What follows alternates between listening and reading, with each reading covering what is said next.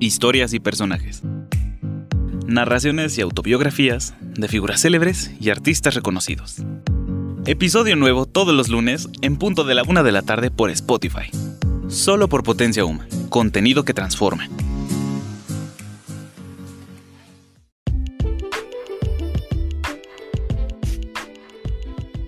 Hola amigos de Potencia Uma, los saluda Betsy Hernández una vez más. El día de hoy le damos introducción a la historia de Megan Rapino, una jugadora de fútbol estadounidense que sin duda ha sido muy destacada en los últimos años, no solo por sus logros dentro de la cancha, que también han sido bastantes, sino también por la importancia que le ha dado a visibilizar diversas problemáticas y causas sociales. Entonces sean bienvenidos, espero que disfruten tanto esta historia como yo, y esto es Historias y Personajes.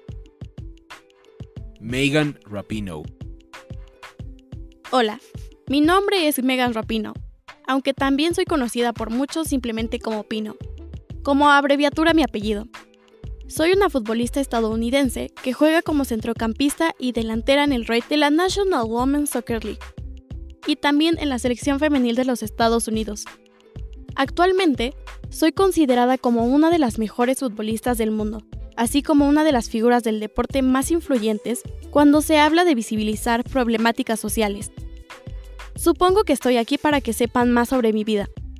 Así que comenzaré hablando de mi familia y de mi niñez. Nací el 5 de julio de 1985 en Redding, California. Vengo de una familia numerosa, bastante numerosa, conformada por mi madre, mi padre, tres hermanas y dos hermanos. Soy la más joven de los seis, y como dato curioso, tengo una hermana gemela que es mayor que yo por tan solo unos cuantos minutos. Siempre me he sentido muy cercana a ella, ya que no solo compartimos básicamente el mismo rostro, sino también la misma pasión por los deportes. Recuerdo con mucho cariño aquella temporada en que ambas jugábamos en el equipo femenil de la Universidad de Portland.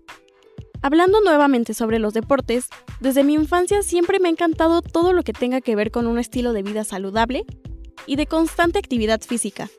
Cuando iba en secundaria, llegué a jugar básquetbol, atletismo y obviamente fútbol al mismo tiempo. Como ya lo mencioné antes, entre el 2005 y el 2008 jugué en la Liga Universitaria de Fútbol de los Estados Unidos, misma que se destaca por ser una de las más competitivas dentro de la rama femenil. Ahí disputé varios torneos con el Jersey de Portland. Posteriormente, en 2009, formé parte del programa de desarrollo olímpico sub-14 del estado de California. Uno de los momentos más importantes de mi vida fue cuando fui convocada por primera vez para representar a mi país, debutando en el 2006, cumpliendo el sueño que tenía desde niña, ser seleccionada nacional. Y sé que no hablo por mí sola, este es un sueño que no solo tengo yo, sino miles de niñas y mujeres alrededor de todo el mundo. En ese entonces, nunca me hubiera imaginado que este logro fue el primero de muchos dentro de una larga y exitosa carrera deportiva. He estado en clubes como Chicago Red Stars, el Philadelphia Independence, Sydney FC y actualmente el Raid FC.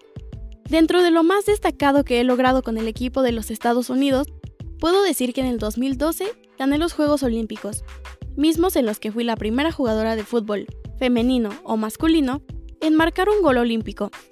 Suena redundante, ¿cierto? he sido dos veces campeona del mundo en la Copa Mundial de 2015 y 2019.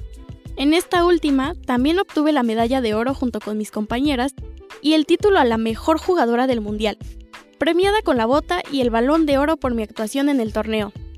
El 2 de diciembre del 2019 recibí el balón de oro femenino, convirtiéndome en la segunda mujer en la historia que consigue este reconocimiento.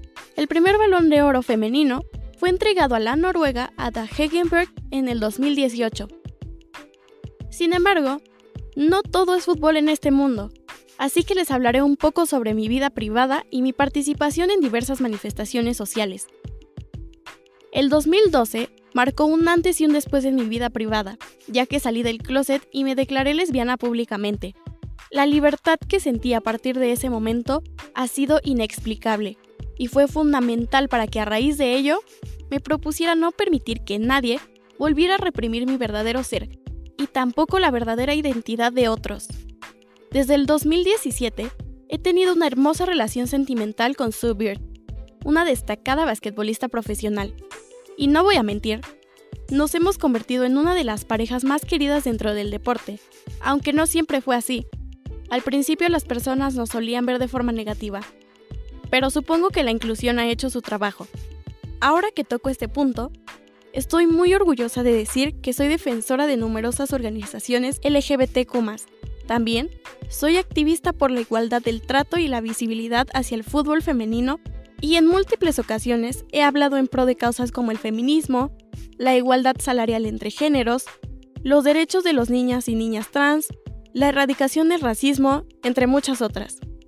En su momento, incluso fui sumamente cuestionada por esto, ya que a pesar de tener privilegios por ser una mujer de piel blanca, creo que es importante que nos unamos a manifestaciones y diversas luchas sociales, así no nos afecten directamente. Si algo creo importante plasmar es que absolutamente todos los seres humanos merecemos respeto sin importar nuestras diferencias.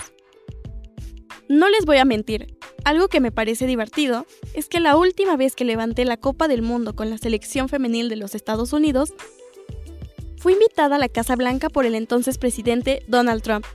Sin embargo, para mí su invitación parecía un chiste de mal gusto, ya que desde un inicio firmemente externé sentirme en contra de su ideología racista así que alcé la voz contra él públicamente y no me presenté a la reunión.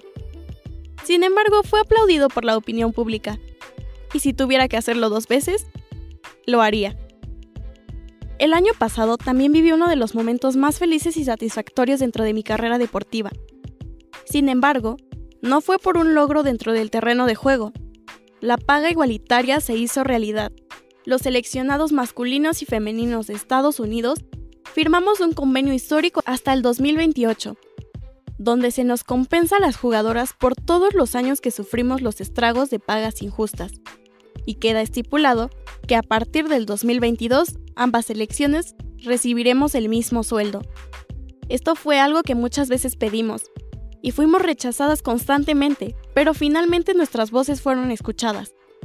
No me gusta presumir, pero debido a esto fui reconocida con la medalla de ciudadana honoraria por el presidente Joe Biden, ya que impulsé a mis compañeras a no quedarse calladas ante las injusticias, y de cierta manera fui parte fundamental para que se concretara este logro, así como también fui reconocida por mi empeño de visibilizar diversas problemáticas que afectan mi país. Yo no creo ser una persona extraordinaria, simplemente aprovecho las oportunidades que tengo para ser una deportista socialmente responsable. Creo que mi mensaje puede llegar a muchas personas, así que ¿por qué no preocuparse en hablar de lo que es realmente importante en esta vida? Recuerden que queda en nosotros darle voz a lo que creemos importante, para crear un mejor futuro y una realidad en la que todos vivamos sin ataduras. Esta fue mi historia. ¿Qué vas a hacer hoy para escribir la tuya? Hola amigos de Potencia Uma, hemos llegado a la parte final de este podcast en esta sexta entrega con la historia de Megan Rapino, una persona que no solo nos muestra la importancia de la perseverancia en sus logros deportivos, sino también de darle espacio y darle voz a diversas problemáticas sociales y visibilizar. Agradezco haber contado con su compañía una vez más y recuerden que pueden buscarnos en redes sociales y seguirnos como Potencia Uma en Instagram, en Facebook y TikTok así como también buscar nuestra cuenta en Spotify para disfrutar de toda la programación.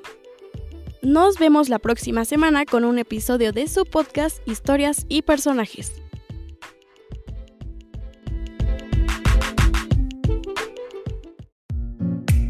Esto fue Historias y Personajes. Episodio nuevo todos los lunes por Spotify.